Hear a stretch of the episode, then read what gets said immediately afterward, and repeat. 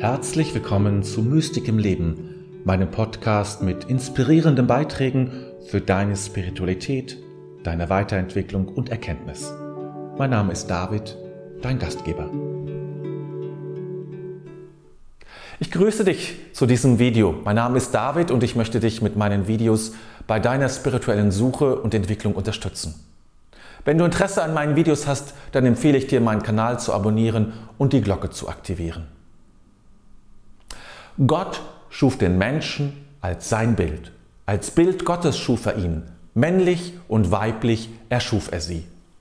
So steht es im Buch Genesis der Bibel, in dem es um die Erschaffung der Welt und des Menschen geht. Der Mensch ist männlich und weiblich. Und das meint nicht nur dass die offensichtliche Tatsache, dass es Männer und Frauen gibt, sondern auch, dass wir alle männlich und weiblich zugleich sind. Jeder Mann und jede Frau ist beides, wenn auch meistens ein Aspekt deutlich hervortritt. C.G. Jung nannte diese beiden Seiten Anima als die weibliche und Animus als die männliche Seite. Das gefällt mir persönlich besser, weil wir bei weiblich und männlich schnell ganz bestimmte Rollenmuster ähm, meinen und dem zuschreiben. Aber darum geht es eben nicht. In unserer Welt ist nach wie vor die männliche Seite vorherrschend, trotz allem Feminismus und Frauenbewegung. Und gerade in diesen Tagen der Kriegsbedrohung können wir das merken.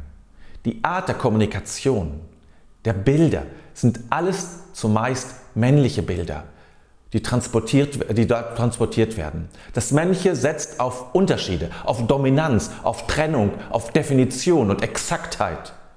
Es ist zumeist weniger emotional, weniger intuitiv. Das Männliche liebt den Kampf, den Wettbewerb, die Klarheit. Das Schwert ist ein gutes Symbol für die männliche Seite in uns und allen oder eben auch für den Animus. Ein Schwert trennt, es schneidet, mit einem Schwert kämpfe ich und mache Unterschiede. Und es gehört auch der Opfertod im Kampf dazu, das Heldentum, der Auszug aus heimatlichen Gefilden, hinauszugehen, um die Welt kennenzulernen, zu erforschen, Abenteuer zu erleben, zu erobern. Ich bin niemand, der die männliche Seite für schlechter hält. Es ist manchmal wichtig und richtig zu kämpfen, es ist manchmal wichtig zu trennen und manchmal ist es auch wichtig und richtig, Klarheit zu schaffen und nicht emotional zu reagieren. Das Problem ist immer die Einseitigkeit. Das Weibliche wiederum, es steht für die Ganzheit, für Vereinigung, zusammenzuführen, zu gebären, zu ernähren, den Tod als Teil des Lebens anzusehen und die Welt intuitiv zu erfahren. Die Schale ist das passende Symbol dafür. Es öffnet sich ganz, es kann alles Mögliche hineingelegt werden. Eine Schale birgt und schenkt zugleich und ist mit einer großen Offenheit und Weite zugegen. Es tut uns und es tut der Welt nicht gut, wenn wir dauerhaft auf diese Seite verzichten. Und ich spreche jetzt jeden und jede an. Denn das Problem haben nicht nur Männer, sondern ebenfalls Frauen, die ihre eigene Anima noch nicht richtig gefunden haben. Wir sind alle auf dem Weg, diese Seite neu zu entdecken. Gerade in der jetzigen Situation.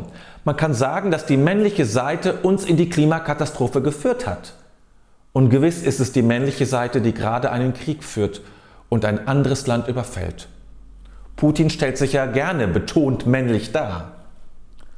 Es gehört schlicht zu unserer Ganzheit und ist notwendig für unsere Weiterentwicklung, dass wir die Anima leben und in uns integrieren. Du kannst gleich damit beginnen und die Zeit neu denken und erfahren. Die männliche Seite sieht in der Zeit einen Ablauf von Sekunden, die nacheinander vergehen. Zeit ist hier eine Art Linie, die sich nach vorne hin öffnet. Das weibliche sieht in der Zeit etwas Zyklisches die Wiederkehr der Zeit, Frühjahr, Sommer, Herbst und Winter, die Zyklen unseres Lebens, der weibliche Zyklus, die Mondphasen, all das sieht Zeit nicht wie eine Gerade, sondern wie eine Spirale. Wenn du die Zyklen deines Lebens entdecken kannst, dann erlernst du eine weibliche Sicht auf dein Leben. Du merkst, wie vieles sich wiederholt, wie es sich mit jedem weiteren Zyklus nach oben schraubt und du weißt dann auch, dass auch der Tod nur ein weiterer Aspekt dieses großen Zyklus ist. Das Weibliche sieht im Tod nicht das Ende, Es steht für stirb und werde, nicht für werde und stirb. Mit anderen Worten, das Leben wird über den Tod gedacht. Der Tod ist nur ein weiterer Schritt, auf dem weitere Folgen, neue Zyklen, ein neues Leben.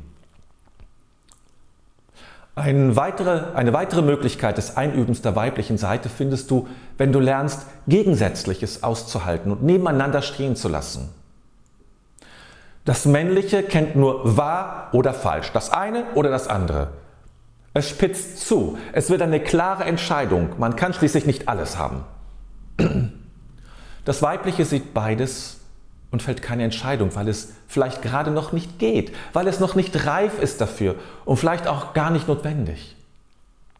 So kann beides da sein und es kann sich aus sich selbst heraus entscheiden, was wahr ist und wie es weitergeht.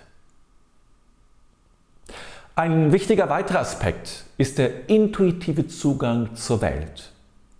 Die Wissenschaft ist durch und durch männlich und hat daher auch zu allem, was nicht ihren Kriterien entspricht, eine extrem abwertende Haltung. Schau mal, wie Teile der Wissenschaft mit Homöopathie umgeht. Wie immer du dazu stehen magst. Es ist doch ein sehr kleiner Teilaspekt der Teilkunde, oder? Aber der Aufwand der Abwertung ist riesengroß und die Färbung der Kritik ist voller Abwertung und manchmal sogar Bosheit. Und warum? Weil es nicht sein darf, weil es dem männlichen Prinzip in der Wissenschaft einfach widerspricht. Und dann reagiert die männliche Seite in ihrer unreifen Variante mit Abwertung. Frauen kennen das von Männern. Die Welt intuitiv zu erfassen ist aber eine legitime und wichtige Art des Weltzugangs und versorgt uns mit einem anderen Wissen, als es die Wissenschaft tut. Natürlich sind beide wichtig auf die eigene innere Resonanz zu achten, auf das Gefühl, die innere Stimme und daraus Schlüsse zu ziehen, die zunächst nur für dich richtig sind, das wäre für mich ein wichtiger Weg, um die Intuition zu leben und auszubauen. Und überhaupt ist Spiritualität ohne die weibliche Seite nicht denkbar. Sie verkommt zu einem Dogmenbuch, zu Regeln und Formalismus, wie wir es in der Kirche jederzeit kennenlernen dürfen die Hingabe, die Orientierung auf das eigene innere Erleben und das Vertrauen auf das, was ich in mir erfahre, als Form der Erkenntnis, das macht die weibliche Seite in der Spiritualität aus. Ach, es gäbe noch viel zu sagen und viele Möglichkeiten, wie wir alle unseren Zugang zu unserer weiblichen Seite stärken können. Ich möchte dir heute eine Frage stellen, nämlich in welchen Bereichen siehst du derzeit noch die männliche Seite besonders dominierend? Und wie könnte es anders aussehen? Ich freue mich auf deinen Kommentar. Und jetzt wünsche ich dir eine gute Zeit.